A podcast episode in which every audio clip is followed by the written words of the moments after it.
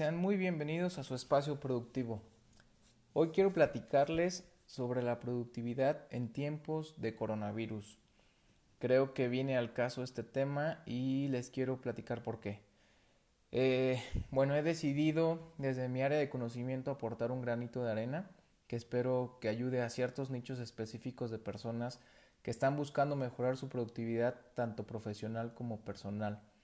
Eh, después de pensar en qué formato podría compartir contenido de valor y, aportar algo positivo y alejarme un poquito de toda esta ola de pues de negatividad y de, malas noticias que existe, eh, decidí hacer un, podcast porque es mi formato favorito de consumir contenido, porque puedes escucharlo mientras manejas, mientras sales a correr, mientras lavas trastes eh, y ya eh, per se se convierte en un formato productivo porque puedes estar aprendiendo algo y haciendo alguna otra actividad que no te requiera mayor concentración. Entonces por eso decidí grabar un, un podcast, además de que no requiere mucha ciencia para su edición y hay aplicaciones fantásticas que te hacen muy fácil este proceso.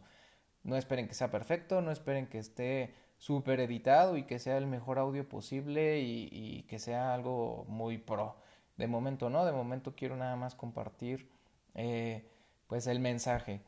Mm, simplemente quise empezar con algo que pudiera empezar desde ya, sin tanto este, buscarle, ¿no?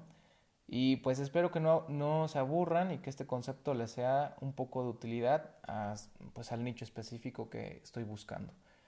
Y pues bien, durante estos días he estado observando la mayoría de redes sociales y la verdad es que me asusta ver que no se tiene una conciencia de la crisis económica que está por golpearnos. Está tocando la puerta y va a sacudir prácticamente a todos los sectores productivos eh, pues de la economía. Y si pensamos que esto simplemente pasará y todo regresará a la normalidad sin que hagamos nosotros nada diferente, pues hay malas noticias. Realmente tenemos que tomar acción y realmente tenemos que hacer algo diferente porque el mindset del consumidor cambiará para siempre la forma de administrar las familias cambiará para siempre. Espero que todo esto sea para bien y así lo parece. Los procesos en las empresas serán más eficientes y efectivos por fuerza. Y, pues ahora quiero decirles por qué es relevante hablar de productividad en estos momentos si dirán pues todo está paralizado, casi no hay actividades, son muy pocos los negocios, fábricas, eh, corporativos que están trabajando.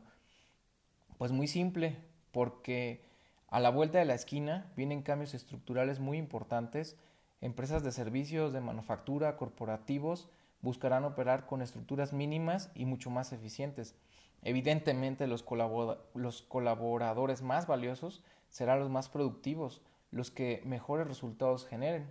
Eh, y derivado de esto, se viene a mi mente una clase de la maestría eh, acerca del Lean Manufacturing.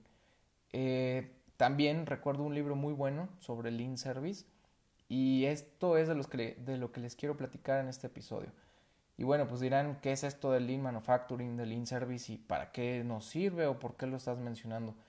Pues eh, el concepto del Lean, al traducirlo no ayuda mucho porque lo más cercano sería esbelto, como decir manufactura esbelta o servicios esbeltos, pero el concepto como tal es a, pues adelgazar, eliminar el desperdicio al mínimo este, a cero y operar con lo mínimo indispensable y que las estructuras sean lo más eficientes posibles.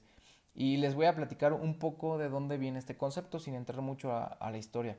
Eh, bueno, en, en, los años 80, un grupo de investigadores del MIT, el Instituto Tecnológico de Massachusetts, decidieron llevar a cabo un estudio de las técnicas de producción japonesas porque eh, bueno, en esos momentos ellos venían eh, saliendo de, pues, de una devastación de su país y eran muy eficientes en su forma de producir y sus productos empezaron a, pues, exportarse a todo el mundo. Eh, pues fueron a Japón, hicieron un estudio principalmente de la industria automotriz y a estos conceptos, a estas herramientas le llamaron Lean Manufacturing.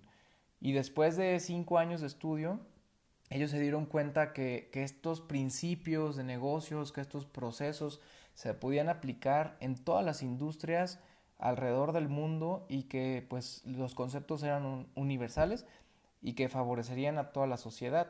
Realmente esto se creó eh, en una época de escasez y que Japón tuvo que reinventarse en su forma de producir y de aquí vienen todos estos conceptos, ¿no?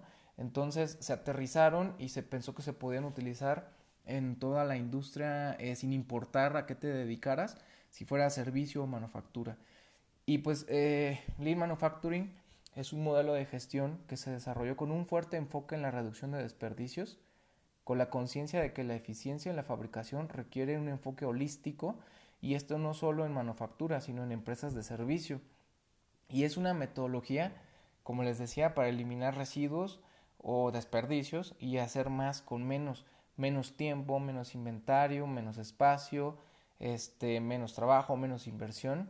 Y el objetivo de la, de la producción y, es crear un sistema eh, que sea tan libre como sea posible de errores y de desperdicios y que eh, realmente agregue valor a cada uno de los procesos y a los productos que estamos nosotros generando. Y les quiero platicar aquí algunos conceptos Lean. El, eh, son como cuatro o cinco conceptos, que es producir solamente la cantidad necesaria, no más. Esto va a ser muy relevante eh, y lo vamos a ver en, todo tipo de industrias, en todo, en, por ejemplo, en restaurantes, pues va a ser muy relevante tener una producción solamente de lo necesario porque las mermas cada vez están sintiéndose más. Eh, producir únicamente lo que el cliente necesita, es decir, no tener sobreproducción. El sobreinventario va a ser demasiado costoso en cualquier industria. Eh, fabricar una cosa a la vez en respuesta a la demanda de los clientes. Este, y eh, el principio de cero defectos. Hay otros principios un poco más técnicos herramientas un poco más técnicas, pero que al final de cuentas engloban este, esta idea de producir solamente lo necesario en el momento justo. Eh, bueno, podemos ir platicando a detalle en otros episodios de los aspectos técnicos de estas herramientas y filosofías de trabajo. Hoy simplemente quiero presentarla como una herramienta que viene al caso para estos momentos. Quizá no en este momento preciso, pero sí a la vuelta de la esquina, sí cuando se reanuden las actividades económicas, sí los que están operando ahorita estamos a, mínimos eh, eh, viables, o sea, estructuras mínimas viables. Y bueno, no solamente será para empresas de manufactura, sino también para empresas de servicio, en donde pues se va a hacer una conciencia mucho mayor de cuidar los recursos y de generar valor a través de los procesos, pues también con, con, el, con estructuras mínimas de personas, ¿no? Esas estructuras redundantes en donde pues eh, no se agregaba mucho valor en cada uno de los pasos, creo que poco a poco irán desapareciendo o muy rápido. El no, las nuevas formas de consumir, las nuevas formas de, de logística, eh, las, el e-commerce, o sea, todas esas eh, herramientas que están ahorita surgiendo que mucha gente no conocía o que no utilizaba y que ahorita lo están haciendo, creo que se van a quedar y bueno, pues se vienen a transformar la forma en cómo, pues realmente en cómo vivimos en lo personal y en lo profesional. Y pues Japón bueno, regresando un poco a la historia, Japón desarrolló todas estas herramientas y metodologías después de una guerra que los dejó realmente devastados. Y pues las condiciones económicas que se vienen no son tan diferentes a ese escenario. No es eh, pensar de una forma fatalista, sino proponer que tenemos que hacer un cambio en la forma de gestionar la productividad de los negocios y nuestras vidas, porque pues incluso nuestra economía familiar, nuestra forma de administrarnos también tendrían que tendremos que eh, utilizar estos conceptos y ser mucho más eficientes en, pues, en, nuestra gestión del día a día, ¿no? Y pues espero que esto les haya eh, sido de interés, que ayude un poco y que eh, dejemos ahí la idea de que se vienen cambios y que existen herramientas que nos van a ayudar a enfrentarlos de una mejor manera y a sobrellevarlos de una mejor forma, ¿no? Y pues bueno, pues muchas gracias por sus 10 minutos de atención, que ahorita es uno de los recursos más importantes entre tanta oferta allá afuera de entretenimiento y tanta oferta. Este, pues les agradezco mucho y espero nos veamos hasta el próximo episodio.